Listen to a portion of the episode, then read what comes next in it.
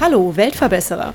Dies ist der Podcast für alle, die positiv und gleichzeitig achtsam in die Zukunft gehen wollen. Ein Podcast über Nachhaltigkeit, soziale Projekte und Innovation. Abonniere doch unseren Kanal und verpasse keine weitere Episode des Weltverbesserer Podcasts.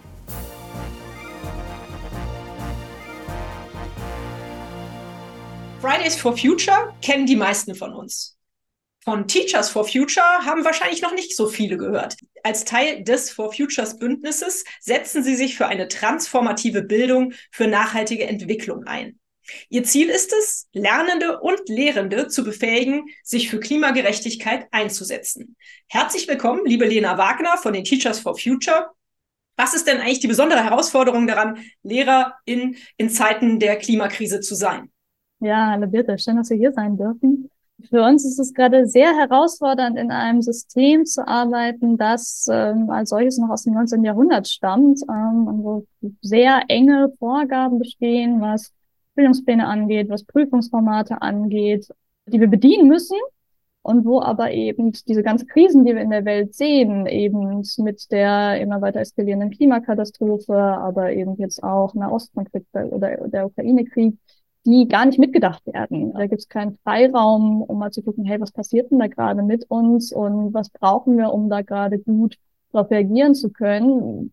Diesen Freiraum müssen wir, wenn irgendwo den anderen Aufgaben abringen, haben dann immer auch selbst in Stress, weil wir dann gucken müssen, wie kriege ich die nächste Klassenarbeit dann doch noch geschrieben. Mhm. Und da dann zwischen diesem alten System und den eigentlich aktuellen Herausforderungen irgendein Ausgleich zu schaffen, das ist ein ziemlicher Spagat, der ja fast auch unmöglich ist. Deswegen mhm. wir als Teachers sagen, da müssen wir, da muss sich Bildung verändern, da brauchen wir Freiräume, um diesen Krisen eigentlich auch gerecht zu werden. Mhm. Darauf wollte ich nämlich jetzt hinaus. Was sind eure genauen Forderungen? Also was sind die Änderungen, die ihr euch wünscht? Wir wünschen uns ein System, das eben offen ist für das, was geschieht in der Welt, in dem solche Freiräume bestehen. Solche Freiräume ist eine unserer wichtigsten Forderungen. Das heißt, wir brauchen da auch Signale von der Bildungspolitik, dass wir die sagen, ja, das, das ist gewünscht und das wollen wir. Weil prinzipiell gibt es ja diese, diese ganzen Ziele bereits. Die haben auch nicht wir uns ausgedacht, sondern die sind im Rahmen der UNESCO-Agenda 2030 festgelegt als Ziel Bildung für nachhaltige Entwicklung, das alle Mitgliedstaaten eben auch ratifiziert haben. Mhm. Wo es heißt, Schule muss sich verändern, Bildung muss sich verändern, sie muss vor allem handlungsorientiert werden. Also es reicht auch nicht dann über die Probleme zu sprechen, sondern es geht auch darum, Lösungen zu finden, Lösungen auch auszuprobieren. Und äh, Partizipation ist ein ganz großer Punkt, der da wichtig ist, das eben auch nicht über die Köpfe der Jugendlichen hinweg zu machen, sondern mit ihnen, mit ihnen zu gucken, was ist eigentlich wichtig, was brauchen wir und da dann auch Dinge auszuprobieren, Projekte zu, zu machen, zu starten. Und das ist natürlich was, was so herkömmliche Strukturen vom 45 Minuten Unterricht und alle vier Wochen gibt es eine, eine, Klassenarbeit, da sprengt das immens. Hm. So, und da brauchen wir auch die, ich glaube auch die Ehrlichkeit, gerade auch von der Bildungspolitik, dann zu sagen, also wenn ihr das wollt, dann müssen wir aber auch an die Strukturen rangehen. Und das, dann können wir nicht dreigliedrige Schulsystem und am Ende Abitur gleichzeitig mit, mit offeneren Formaten, wo wir selber auch nicht so richtig wissen, was dabei hinaus, herauskommt, mhm. ähm, das verbinden. Also geht eigentlich im Endeffekt die Bildung für nachhaltige Entwicklung im Grunde nur einher mit auch einer moderneren Schulentwicklung, richtig? Ja, auf jeden Fall ist es ein Teil davon. Mhm. Ähm, prinzipiell richtet sie Bildung auch eben neu aus. Mhm. Also die Ausrichtung an den 17 Zielen der, der UN, 17 Nachhaltigkeitsziele, die ja eben nicht nur Klimaschutz umfassen, also Manchmal hat man ja vielleicht so ein bisschen dieses Bild, die Teachers for Future, die wollen ja in ihrem Unterricht über Klima reden und sagen, nein, im Unterricht sowieso nicht, sondern am liebsten irgendwo draußen in der Welt. Und vor allem wollen wir auch nicht, nicht nur über Klima reden, sondern über Nachhaltigkeit im großen Sinne als gesamtgesellschaftliche Transformation im sozialen, im ökologischen, im ökonomischen. Also da gibt es jetzt Ziele von keine Armut, über Geschlechtergerechtigkeit bis hin zu Frieden. Mhm. Ähm, also es ist wirklich eine, eine gesamtgesellschaftliche Vision, die da auch hinter steht. Und die muss in den Schulen verankert werden. Ähm, deswegen auch die UN einen großen Fokus mittlerweile auf BNE liegt, weil die sagt, Bildung ist der Schlüssel, um eigentlich diese Transformation auch erreichen zu können. Ja, das leuchtet ja ein, dass das natürlich auch von unten sozusagen von den Kindern an äh, irgendwie sich entwickeln muss. Wünscht ihr euch denn dann vielleicht mal so als ersten Schritt, könnte man sagen, so eine Art neues Schulfach, was das beinhaltet thematisch? Oh, also eigentlich sagen wir bitte keine neuen Schulfächer. Das ist irgendwie immer schnell der, der erste Schritt. Prinzipiell sagen wir, wir brauchen nicht mehr, sondern wir brauchen weniger. Ah, also wir brauchen weniger Prüfungen, wir brauchen weniger Vorgaben, mhm. was wir brauchen sind Freiräume. Also ich weiß, du hast ja letzte Woche schon mit Michael Drasfeld von Schule und Aufruf gesprochen. Ähm, die haben ja dieses Konzept des Fridays, den wir auch ganz wunderbar finden ähm, und auch da den an die, die Bildungsministerien herantragen, die Kultusministerien, dass sie sagen, das ist, das ist uns ein gutes Brückenformat, um mal so erste erste Räume zu öffnen. Also da geht es ja darum, vier Schulstunden wirklich für selbstbestimmte Projekte im Bereich dieser nachhaltigen Ziele ähm, zu geben. Und da, da passieren halt wieder auch ganz, ganz spannende Dinge, sondern wirklich ähm, von ganz klein, wir basteln ein, ein Bienenhaus bei den Kleinen bis hin zu machen die Fairtrade SchülerInnen Firma und sind im Austausch mit einem Projekt in Uganda oder was auch immer. So, und das sind natürlich Dinge, die, die kann man in einem Fachunterricht gar nicht leisten. Ähm, und vor allem sind wir in einem Fachunterricht oft in diesem Setting, Lehrkraft gibt was vor und das machen dann die Kinder und am Ende wird die Arbeit drüber geschrieben. Und das ist ein Setting, das diese ganzen Ziele eigentlich untergräbt. Mhm. Also ich hab letztens habe ich meinem LK, die kam gerade aus der Englischklausur wieder, die haben dann die Englischklausur nachbesprochen und da hat eine Schülerin gesagt, O-Ton, Hauptsache du schreibst über die armen Näherinnen in Bangladesch, dann kriegst du die Punkte. Mhm. Das heißt, hier wurde also in diesem Fall im Englischunterricht eigentlich wichtige Nachhaltigkeitsthemen besprochen, mhm. aber dadurch, dass es dann wieder in Prüfungsstoff umgeformt wird, wird es eigentlich in das Gegenteil ver mhm. verdreht. Also dann wird es dann wird's sehr zynisch, dann wird es zu einem Prüfungsstoff. Aber da ist keine tatsächliche Auseinandersetzung und auch keine, keine soziale Verantwortung, die sich daraus ergibt. Hm. Ja, das ist natürlich echt schade dann. Hm, wie seid ihr denn auf die Idee gekommen, überhaupt Teachers for Future zu gründen? Also der Auslöser war ja schon wahrscheinlich, waren die Fridays. Also mussten die Schüler euch erst auf den Trichter bringen, oder was? Ja, das ist natürlich ziemlich peinlich eigentlich. Aber das sind tatsächlich war das der Ursprung der Teachers, ja. eben die SchülerInnen da zu unterstützen, dass da viele gesagt haben, hey, das ist doch genau der politische Lernort, den wir wollen. Mhm. Das heißt also, anfangs war das eben die Unterstützung der, der SchülerInnen bei ihren Klimastreiks, da eben auch zu sagen, nee, das muss jetzt nicht groß oder sollte nicht übermäßig sanktioniert werden, sondern das ist auch ein Teil von sehr aktiven Lernen, was da passiert. Ähm, und dann sind aber, wie die Fridays ja eigentlich auch, ähm, wurde das Ganze dann deutlich größer, die dann vielleicht auch gesehen haben, nee, ist das jetzt nicht mit dem einen Gesetz zum, zum Klima, äh, zum, zum Kohleausstieg getan, sondern das, das Problem ist eigentlich größer, das ist systematischer. Mhm. Und ebenso haben wir auch gesehen, es geht nicht nur darum, da jetzt im Klimastreik zu gehen, sondern eigentlich muss sich auch Schule selbst verändern, mhm um die Teil dieser, dieser Nachhaltigkeitsbewegung werden zu können und eben Klimaschutz auch, auch zu leben. Mhm. Beziehungsweise, ne, Klimaschutz nicht nur als, nicht nur als solches, sondern wirklich ist diese große sozial-ökologische Transformation daran auch teilhaben zu können und sie nicht zu, zu behindern, wie es ja gerade in der Schule eher passiert. Und was für Methoden nutzt ihr da jetzt? Wie muss ich mir das vorstellen? Wie versucht ihr da den Stein ins Rollen zu bringen, dass sich da Dinge verändern? Also geht ihr äh, zu den Politikerinnen hin oder was macht ihr genau, um das jetzt anzuregen, dass sich da was ändert?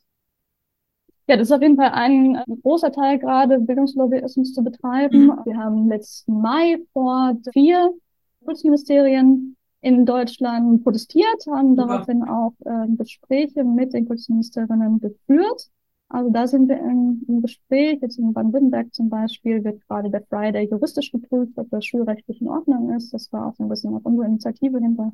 Sind wir natürlich sehr stolz. Da hoffen wir, dass das jetzt eben in der Breite eingeführt wird. Wir waren Mitinitiatorinnen des großen Bildungsprotesttags jetzt im September.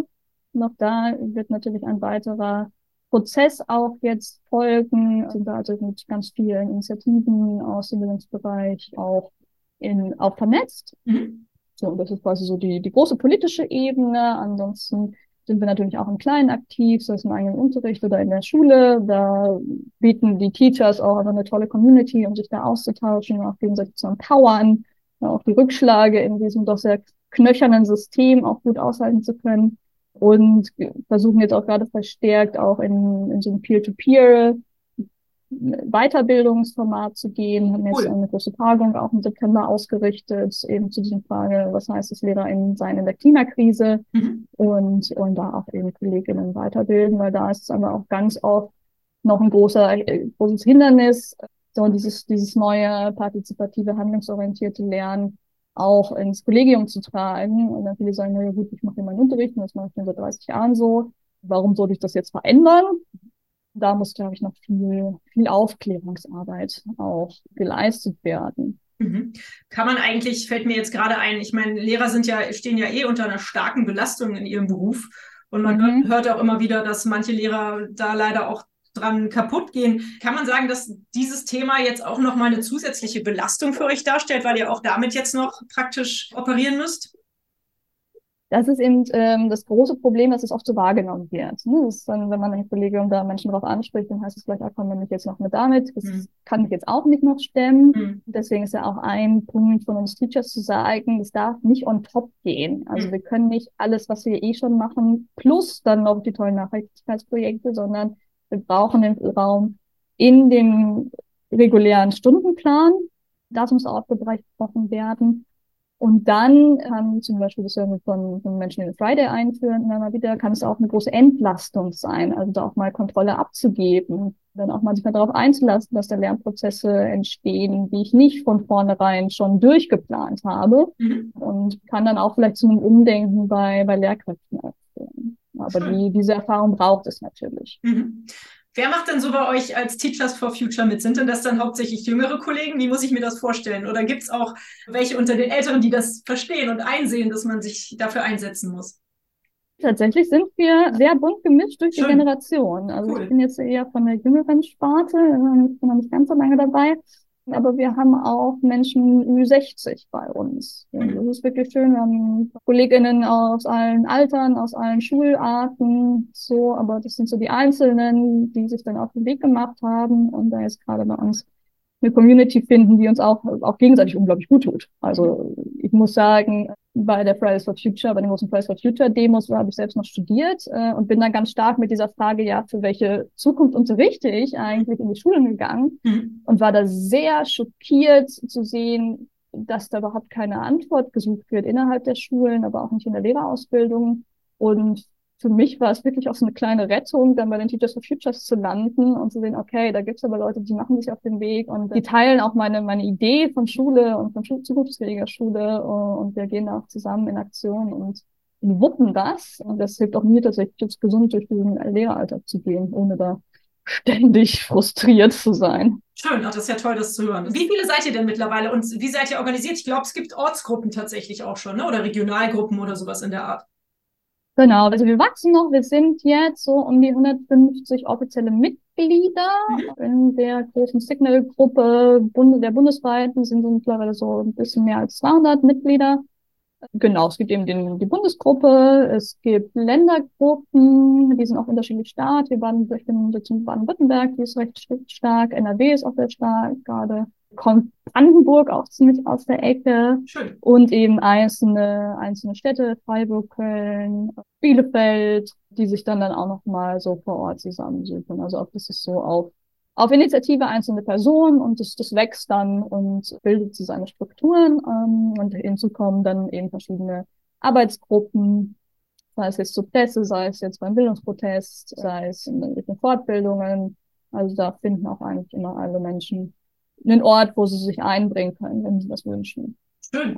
Hört sich richtig gut an. Sag mal, wie ist denn das Feedback? Ich kann mir vorstellen, also du hast ja gerade eben schon erzählt, das Feedback von den anderen Lehrern, wie das so ist, das Feedback von den Politikern. Wie ist das Feedback von den Eltern und vielleicht auch von den Schülern? Das stelle ich mir eher positiv vor, aber manche Eltern sind da ja wahrscheinlich auch kritisch, oder? Ja, also ich bin ja jetzt noch gar nicht so lange an der Schule, seit zwei Jahren und das ist natürlich jetzt nicht das Erste, was ich mache, wenn ich mich vorstelle, zu sagen, so, hallo, ich bin Frau Wagner, ich bin Teachers for Future. Meine Kids, die haben das mittlerweile schon ganz gut rausbekommen. Tatsächlich habe ich jetzt aber bisher noch keine negative Rückmeldung bekommen. Eher im Gegenteil, dass ich letztens eine Eltern-E-Mail bekommen habe, die haben gesagt, sie hätten von meinem For Future Engagement gehört und fänden es toll und wären jetzt auch ein Mitglied geworden. Wow. Ja, das ist natürlich super gefreut. Ja. Und auch von den, von den SchülerInnen kommt auch eher Respekt. Also ich war zum Beispiel mit den Teachers of Future jetzt auch bei der großen Lützerath-Demo dieses Anfang des Jahres.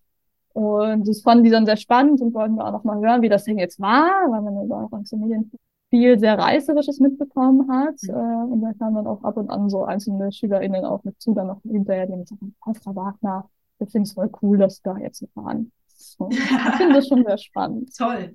Ja, also fände ich auch cool, wenn meine Lehrerin sowas machen würde oder gemacht hätte damals. Hm, was würdest du sagen, was sind aktuell eure größten Herausforderungen, vor denen ihr steht? Oder ist das ganze Thema die Herausforderung? So, ich wollte gerade sagen, weiterhin das deutsche Schulsystem. Ja. So. Und sicherlich insgesamt ist die Klimabewegung ja jetzt gerade auch ein bisschen in Verruf, sei es um diese ganzen, wegen dieser ganzen Debatte um letzte Generation oder jetzt ganz aktuell wegen dieser Antisemitismusvorwürfe. Und wenn wir, als wir mit der Kultusministerin gesprochen haben, sagt die zum Beispiel auch, ja, und sie würde ja gerne, aber es gibt da diesen großen konservativen Backlash und die Eltern, die wollen nicht. Also so insgesamt so eine gesellschaftliche Stimmung, die eher wieder abrückt von Nachhaltigkeitsthemen, von Klimaschutz, ähm, wo es dann ja, denn eben dieses Thema BNE vielleicht auch nicht ganz das einfache Standing hat. Hm. Wobei es ja auch miteinander zu tun hat. Ne? Also auch über Krieg und Frieden zu sprechen, über Völkerverständigung ja, hat, ja. hat, ja damit zu tun. Ja, ja, unbedingt, auf jeden Fall. Hm. So, aber ich glaube, das ist dann, kommt bei vielen noch nicht so an, ist bei vielen auch, fehlt auch noch das Verständnis, was ist es eigentlich BNE? Also so, da wird dann oft, ja, wir sparen jetzt mal ein bisschen Strom, wird daraus gemacht, also auch so eine sehr individualistische Herangehensweise. Hm wo wir ja insgesamt sehen, dass Leute darauf gerade mit Reaktanz reagieren. Ne? Also wenn es dann diese absurden Debatten gibt, von wegen, die wollen mein Schnitzel äh, klauen, das wird dann so die polemische Spitze, aber natürlich reagieren auch Schülerinnen und Schüler da teilweise zurückhalten damit, wenn sie das Gefühl haben, sie sollen jetzt da irgendwas machen, mhm. was aber die gesamte Gesellschaft vielleicht gerade ganz anders noch lebt. Mhm. Ähm, und da müssen wir auch wegkommen von diesem individualistischen Ansatz. Oder da sagen wir auch, das ist, das ist keine transformative BNE. Transformative BNE würde dann eher sagen, naja gut, aber warum nutzen wir denn jetzt hier diese, diese klimaschädliche Variante oder diese nicht nachhaltige Variante? Wie müssen denn die die Rahmenbedingungen gesteckt sein, dass wir alle statt mit dem Elterntaxi dann vielleicht doch mit dem, mit dem Fahrrad kommen. Und dann sehen wir, ah, vielleicht, weil es halt keinen guten Fahrradweg gibt. Also müssen wir mit der Kommune sprechen und sagen, warum ist es so? Ähm, wie kann sich hier die Infrastruktur verändern. Und dann wird es transformativ, dann wird es sehr politisch und dann sprengt es natürlich sehr stark die Schulstruktur, wie wir sie gerade kennen. Ja, klar, auf jeden Fall. Wow, eine große Aufgabe auf jeden Fall, der ihr euch da angenommen habt. Ja. Was würdest du denn sagen? Ich frage meine Interviewgäste eigentlich immer nach einer sehr schönen Geschichte, die sie mit ihrem Projekt oder mit ihrem Verein oder dem Ding verbinden. Hast du eine schöne Geschichte, die du mit uns teilen könntest? Irgendein Erlebnis, wo du sagst, so, okay, wow, das ist mir auf jeden Fall für immer in Erinnerung geblieben. Ich glaube, immer wieder ist so dieses Ankommen bei den Teachers als magischer Moment. Also das war bei mir so.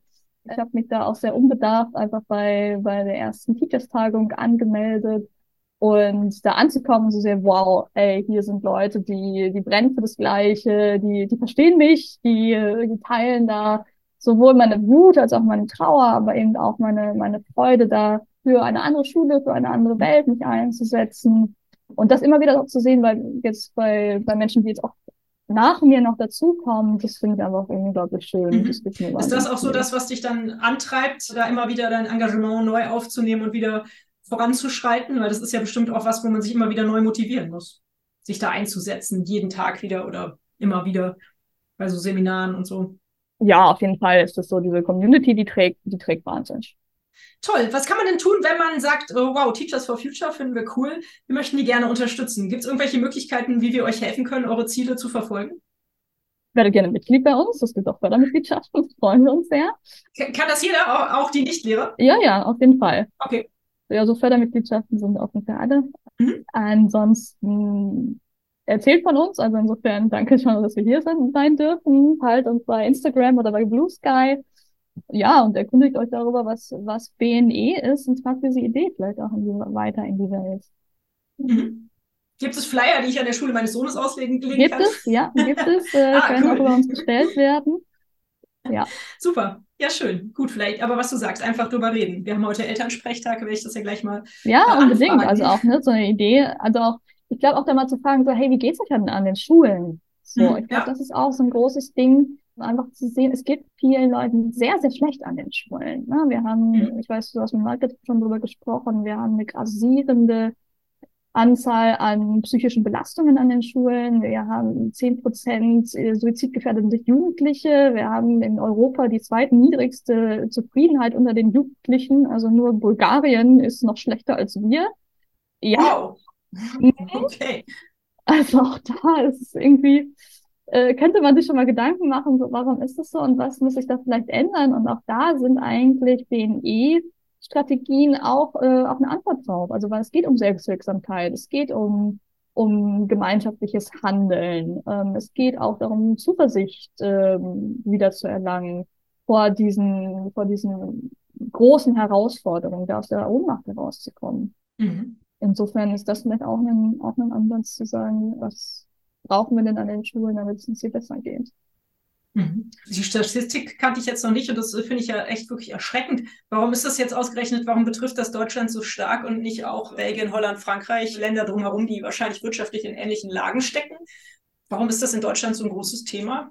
Also wir wissen, dass Schule einen großen Einfluss hat auf ähm, die psychische Belastung bei Jugendlichen. Ähm, und das mhm. ist natürlich in, in Deutschland mit diesem dreigliedrigen Schulsystem, mit dieser sehr frühen Aussortierung, mit dem großen Fokus auf die Noten, etwas, was uns auch, was auch ein Alleinstellungsmerkmal ist und wo wir vielleicht auch in dem Lichte mal drauf gucken könnten, ob das eigentlich so gut ist, dass wir das so anders machen als andere Länder. Mhm. Was für ein Schulsystem würdest du dir wünschen, wenn du dir eins wünschen dürftest? Ich würde mir auf jeden Fall eins wünschen, wo wir länger zusammenleben, wo wir vielleicht auch erst mal gar keine Noten bekommen, im besten Fall auch gar keine Noten so darüber lässt sich streiten und eben wo viel, viel mehr Möglichkeiten gibt, nach Interessen zu lernen, nach Interessen auch Projekte zu beginnen, wo es Freiheit gibt oder Freiräume gibt, um dem nachzugehen und nicht eigentlich dann, spannend wird, zu sagen, nee, jetzt kommt aber die nächste Schulstunde oder nee, jetzt müssen wir uns aber auf die Klassenarbeit vorbereiten. Und da gibt es ja andere Länder, die da schon deutlich weiter sind. Also in Finnland, die jetzt eben weg ein bisschen abrücken von dem Fächerunterricht und hin zu einem phänomenbasierten Lernen, heißt es dann, wo man also sich ein, ein Phänomen, das den Klimawandel, das die EU aus ganz vielen verschiedenen äh, Blickwinkeln anschaut. Das, das wäre zum Beispiel ein viel vernetzteres Lernen oder eben äh, lernen, dass das rausgeht auf den, aus den Schulen. Also ich nicht ein anderes Schulsystem, sondern auch andere Schulen. Also meine, meine Traumschule hat eigentlich nicht die Legehennen, Batterien, Klassenzimmer, mhm. sondern die hat eine Bibliothek und ein großes Atelier und auf jeden Fall eine Bühne, wo ständig Theater gespielt wird und noch ein paar Labore. So, und ansonsten äh, gehen die raus in den Wald und gehen die raus in die Kommune und gehen die raus in die Werkstatt ähm, und lernen da an, an ganz verschiedenen Orten ganz verschiedene Dinge, ähm, die sie, die sie im besten Fall glücklich machen. Mhm, wo sie dann im besten Fall auch am Ende der Schule wissen, was sie können und was sie mögen ähm, und wie sie Lust haben, Teil dieser Gesellschaft zu werden. Boah, würde ich mir auch wünschen. Können wir das nicht direkt umsetzen? Schade. wir, wir arbeiten dran. Ja, also ich finde ja, dass ihr mit den Teachers for Future definitiv Weltverbesserer seid, denn ihr setzt euch dafür ein, dass es ein Wandel geschieht, äh, um die Welt ein Stück besser zu machen. Und deswegen seid ihr hier im Weltverbesserer-Podcast absolut richtig aufgehoben. Und meine nächste Frage geht dann auch dahin, was müsste denn eigentlich passieren, damit die Welt ein Stück besser wird oder ist. Also du hast ja jetzt gerade schon gesagt, du wünschst dir zum Beispiel so eine Schulform, das ist ja schon mal vielleicht ein Schritt, aber ähm, gerne auch ab von Bildung, sondern was müsste passieren, damit die Welt ein Stück besser wird? Also ich finde ja auch, dass wir bei den Teachers immer schon so ein bisschen bessere Welt leben, wenn wir da unsere Tagungen machen und zusammenkommen und zusammen irgendwie in der Küfer in der Küche für alle, die geretteten Lebensmittel vegan essen und zusammensitzen und politische Aktionen planen, aber eben auch zusammen feiern, Gefühle teilen, äh, uns da gegenseitig empowern. Und das ist tatsächlich was, was ich allen Menschen wünschen würde. Mhm. So diese, dieses Erlebnis von Community, dieses Erlebnis von Empowerment. Und ich glaube, dafür brauchen wir viel mehr Begegnungsorte. Mhm. So, also auch in der Schule ist ja kaum Raum für eine offene Begegnung, die nicht schon irgendwie zielstrebig auf etwas hinführt, mhm. aber auch gerne in den, in den Städten, in den Kommunen, Orte, wo Menschen zusammenkommen, wo sie zusammen essen, wo sie zusammen feiern, wo sie sich austauschen, wo sie vielleicht auch sich zusammen überlegen, okay, was brauchen wir denn jetzt auch, um mit diesen Herausforderungen unserer Zeit umzugehen? Und dann sind wir natürlich auch schon wieder in der Umgestaltung des, des öffentlichen Raumes. Ne? Dann muss man vielleicht auch fragen, muss öffentlicher Raum vielleicht auch mehr für Menschen und weniger für Autos gestaltet werden? So brauchen wir auch in Schulen Orte, wo wir zusammenkommen und zusammensitzen können und zusammen reden können. Und ich glaube, dass von solchen Begegnungsorten vielleicht dann auch andere Impulse kommen, die eben nicht populistisch und polemisch und äh, abwehrend sind, sondern die vielleicht einfach auch Dinge ausprobieren können. Und dann entsteht ja was, was wir noch gar nicht wissen, was, was da kommen wird, aber was vielleicht besser ist als das, was wir gerade haben. Mhm. Sehr schön. Hast du das Gefühl, weil mir fällt es gerade noch ein, wir haben da, oder ich habe da viel drüber gesprochen dieses Jahr, dass ja eine gute Schulbildung meist häufig auch Luxus ist und dass soziale Ungerechtigkeit immer noch besteht in, im Bildungsalltag in Deutschland. Ist denn auch die Beschäftigung mit diesem Thema nachhaltige, nachhaltige Entwicklung, ist das auch ein, ein Ding, was eigentlich sich nur Menschen leisten können, die es sich halt leisten können? Oder denkst du, dass es ein Thema ist, was alle bewegt im gleichen Maß und auch bewegen kann? Dass alle die Freiheiten haben, sich mit dem Thema so zu beschäftigen? Also ich denke, dass nicht alle die Freiheiten haben, sich damit zu beschäftigen, aber dass es prinzipiell ein Thema ist, das viele Leute bewegen kann, weil es, glaube ich, sehr anschlussfähig ist. Weil es prinzipiell eben auch ein Thema ist, das sich gegen soziale Ungleichheiten natürlich setzt. Also auch wenn wir BNE auch im Sinne des Whole School Approaches umsetzen wollen, ne? also es auch darum geht, nicht nur Nachhaltigkeit, über Nachhaltigkeit zu sprechen, sondern auch die Schulen komplett als nachhaltige Orte zu gestalten, dann müssen wir auch fragen, wie gestalten wir auch Schulen als sozial gerechte Orte. Und da würde ich wieder sagen, müssen wir wahrscheinlich abrücken vom dreigliedrigen Schulsystem, das viel damit äh, zu tun hat, dass es eine starke Segregation gibt. Definitiv. Und insofern denke ich, dass schon, schon da auch sehr anschlussfähig ist. Und auch gerade dieser Fokus auf die Partizipative, auch auf, das, auf individuelle Lernformate, ja im besten Fall eben alle, alle, alle Kinder und Jugendlichen ähm, einschließen sollen. Mhm. Ja, das hast du schön gesagt. Wie kommt denn Nachhaltigkeit und soziales Engagement jetzt vielleicht auch noch außerhalb der Teachers äh, für dich in deinem Alltag vor? Hast du vielleicht noch einen tollen Hack, ein Life-Hack für die anderen Menschen, die hier zuhören? Oh, ein Lifehack. also tatsächlich, ich beschäftige mich gerade relativ viel mit nachhaltiger Mobilität. Also ich besitze selber kein Auto ähm, und äh, habe jetzt auch im Zuge der Klimastreiks dann eigentlich nicht beschlossen, dass nicht mehr fliegen möchte. Und seither überlege ich immer, wie komme ich jetzt möglichst weit, äh, ohne ins Flugzeug zu steigen. Und bin dann mittlerweile ganz gut drin, mit den verschiedenen Strecken, mit verschiedenen öffentlichen Verkehrsmitteln zusammenzusuchen. Ähm, tatsächlich funktioniert gut, mit dem Zug von Karlsruhe nach Paris zu fahren. Das ist nämlich in zweieinhalb Stunden. Dann da entspannt den Tag zu verbringen und mit dem Nachtbus nach Madrid zu fahren. Und so kommt man cool. relativ gut und ja, vielleicht nicht ganz so bequem aber trotzdem mit einer spannenden Strecke bis nach Spanien. Und als Spanisch wäre dann vielleicht besonders schön. Cool. Ja, das ist ja schon mal ein guter kann Tipp. Ich nur, kann ich nur empfehlen. Toll, vielen Dank. Als letzte Frage stelle ich immer die nach einem Buchtipp. Liest du gerne und hast du einen Buchtipp für mich und meine Hörer und Hörerinnen? Die Bücher sind erhältlich bei booklooker.de, dem Marktplatz für Bücher. Oh, ja, natürlich lese ich gerne. Ich glaube, ich möchte tatsächlich ein Bilderbuch empfehlen. Oh, cool, ja, her damit. Mit dem ich auch schon öfter mal gearbeitet habe. Und zwar heißt es Die besten Weltuntergänge. Okay. Von Andrea Pallo. Mhm. Und das sind zwölf verschiedene Zukunftsvisionen, die ganz, ganz unterschiedlich ausfallen. Also wirklich von total dystopisch und überall ist Wüste und es gibt Kriege um Wasser bis hin aber auch zu wir leben in einer Welt, wo, wo alles wiederverwertet wird, wo die Tiere frei rumlaufen, weil wir alle vegan leben, wo es keine Autos mehr gibt und dann noch so ganz verschiedene ähm, andere Zukunftsvisionen. Und ich finde es total inspirierend, ähm, da durchzublättern und mal zu gucken, so, hey, ja, da kommt ganz schön viel auf uns zu. Aber wir können auch als Menschen ganz schön viel gestalten und vielleicht ähm, wird es ja auch irgendwie auf eine ganz andere Weise ganz schön spannend und ganz schön schön, was da noch kommen kann. Mhm. Da, das gibt mir mal ganz gut, ganz gut Hoffnung. Ja, das ist ein super Buchtipp. Ich muss sagen, bei uns steht das Bilderbuch schon sozusagen im Haus. Ah ja, großartig. Mein Sohn hat es von seiner Tante geschenkt bekommen und ich bin auch ganz begeistert von äh, dem Buch. Es ist echt ein ganz tolles Buch. Also ja, auf jeden Fall kann ich auch nur empfehlen.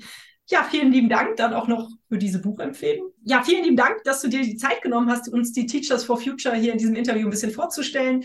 Ich hoffe, alle haben da äh, jetzt ein Bild von, was ihr so macht. Man kann euch natürlich auch im Internet finden. Eure Homepage und alle weiteren Kanäle werde ich in den Show Notes verlinken, dass jeder, der den Kontakt zu euch aufnehmen möchte, diesen natürlich auch finden kann. Und äh, ja, ich sage nochmal vielen Dank, liebe Lena, und äh, ich wünsche dir weiterhin viel Erfolg für deine Karriere in der Schule und deine Karriere als Teachers for Future. Bis bald. Tschüss. Danke wirklich. Schön, dass wir hier sein durften. Tschüss. Und euch vielen Dank fürs Zuhören. Wie immer findet ihr natürlich alle Informationen und Links zu diesem Projekt in den Show Notes. Hat es euch gefallen? Fühlt ihr euch inspiriert? Bewegt? Habt ihr Verbesserungsvorschläge für mich? Dann schreibt mir gerne. Auch die E-Mail-Adresse findet ihr in den Show Notes. Abonniert doch den Weltverbesserer Podcast, dann verpasst ihr keine Episode mehr. Teilt, liked und kommentiert diese Folge des Weltverbesserer Podcasts. Ich würde mich sehr freuen. Vielen Dank dafür und bis bald. Eure Birte.